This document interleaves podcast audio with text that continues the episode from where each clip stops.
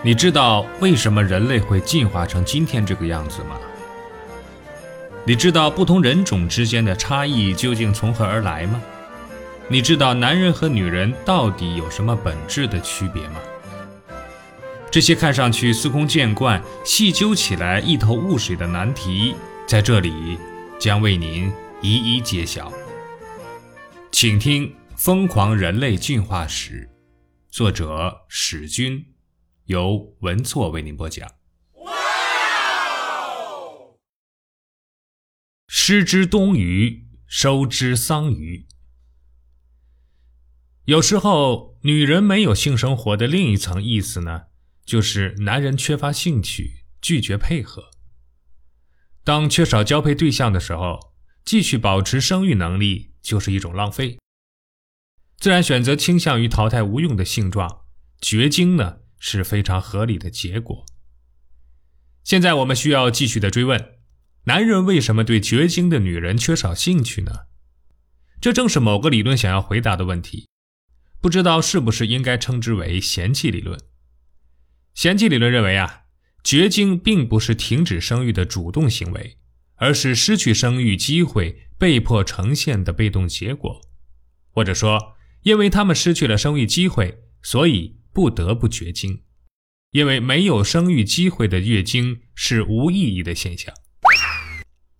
男人性交的动力是卵子，而不是月经。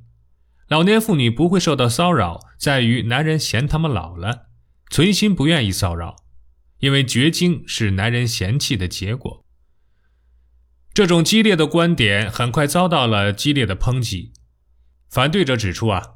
女人绝经呢，就是出于主动停止生育的需要，而绝不是被男人嫌弃的结果。恰恰相反，被男人嫌弃是女人停止生育的结果，是女人塑造了男人，而不是男人塑造了女人。也就是说，他们是由于绝经而被男人嫌弃。假如老年女性仍然保持旺盛的生育能力，也就不会被嫌弃。那到底是由于男人嫌弃而导致女人绝经？还是因为女人绝经而导致男人嫌弃，这就是另一个先有鸡还是先有蛋的问题。其中有一个说法必然是错误的，错误的极有可能就是嫌弃理论本身。如果仅仅是男人的嫌弃就足以产生如此强大的自然选择压力，那么不能生育的女人难不成应该尽早去死？何况不用的东西也不一定非要丢掉。被男人嫌弃也不一定非要放弃月经的冲洗功能，就像家里放着一袋洗衣粉，虽然暂时没有衣服可洗，也没有必要非要丢进垃圾桶不可。所以嫌弃理论缺乏强大的说服力。现在问题再次得以转换，既然女人视男人的嫌弃为浮云，那么到底是何种凶猛的力量驱使他们主动放弃生育呢？嗯。有两个互相矛盾的理论匆忙上场，都在急切地等待回答这个问题。一个是早夭假说，一个呢是外婆假说。看名字就知道是准备掐架的阵势。早夭假说认为啊，女性之所以绝经，是因为身体已经不再适合生育，就像是行驶了四十多年的老爷车应该报废了，继续开下去就有散架的危险。四十多岁的孕妇面临的生育困境更加严峻，高龄产妇的每一次生育都是一次大的冒险，她们死于分娩的概率比二十岁的时候要高出七倍多。这种高风险的生育活动不但威胁自己的生命，还会威胁到已经出生的子女。万一失去母亲的照顾，他们的生活可想而知。为了保证已有孩子的存活率，就必须尽量减少后续威胁，直到完全停止生育。更加暗黑的事实是，高龄妇女纵然怀孕，也将面临各种遗传缺陷和畸形流产的风险。就算把孩子生了下来，也可能随时早夭，死亡概率与怀孕年龄呈现明显的相关性，也就是年龄越大，生育预期也就越低。这样的生育，与其说是遗传回报，还不如说是沉重的负担。既然冒着巨大的风险，却可能竹篮打水一场空。那明智的选择呢，就是停止冒险，用心养育已经生下的孩子。但早夭假说仍有漏洞，并不是所有后代都会早夭。部分后代的早夭并不构成崩溃式的自然选择压力，所以这种有害的高危生育能力也应该得以保存才对。而且，后代早夭的威胁对于男女应该完全不同。如果只为了防止早夭，男人停止生育，不是能达到同样的效果吗？为什么全是女人齐刷刷的停止了生育呢？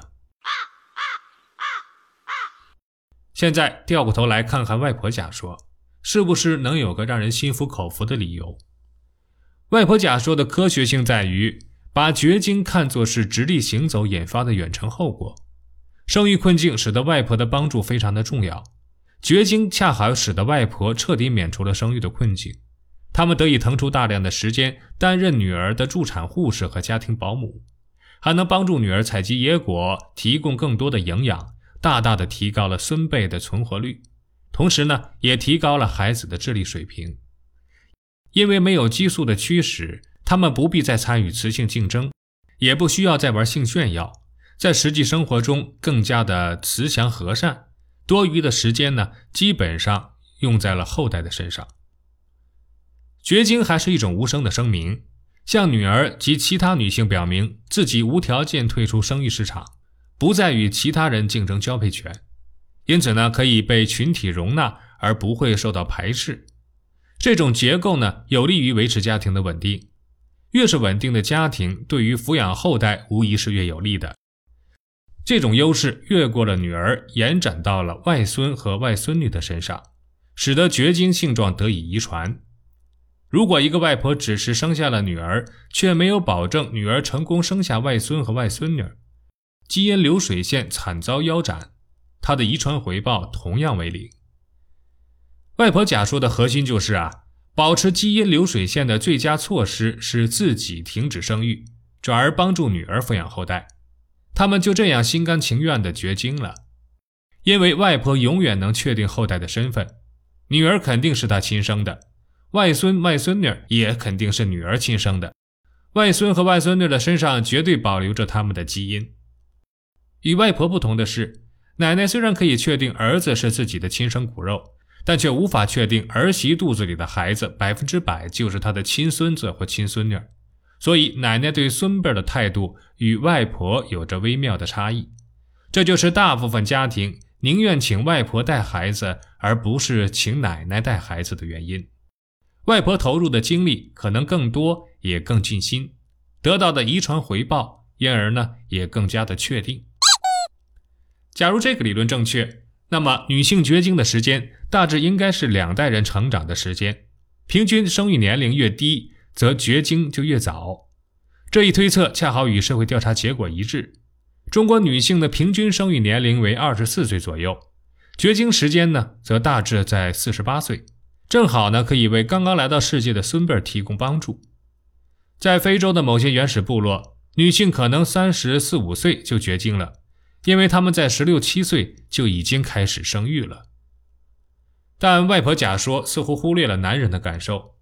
女人绝经的同时，顺便终结了男人生育的机会。可现实却是，男人仍然保持着旺盛的生育能力。既然外婆可以为了女儿放弃一切，那外公为什么不可以呢？面对已经放弃生育能力的外婆，外公还有什么晚节不保的非分之想吗？仅从生物学角度理解啊，原因也很简单，因为外公是男人，他们不需要面对生育困境，不会在难产中死去。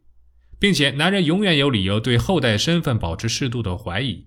头顶着绿色疑云的男人心情无比沉重，当然没有兴趣考虑外孙和外孙女的死活。他们不甘心为后代牺牲所有的生殖利益。这种进化压力使得男人和大多数野生动物一样，到死都保持着生育能力。本集播放完毕，欢迎订阅和分享。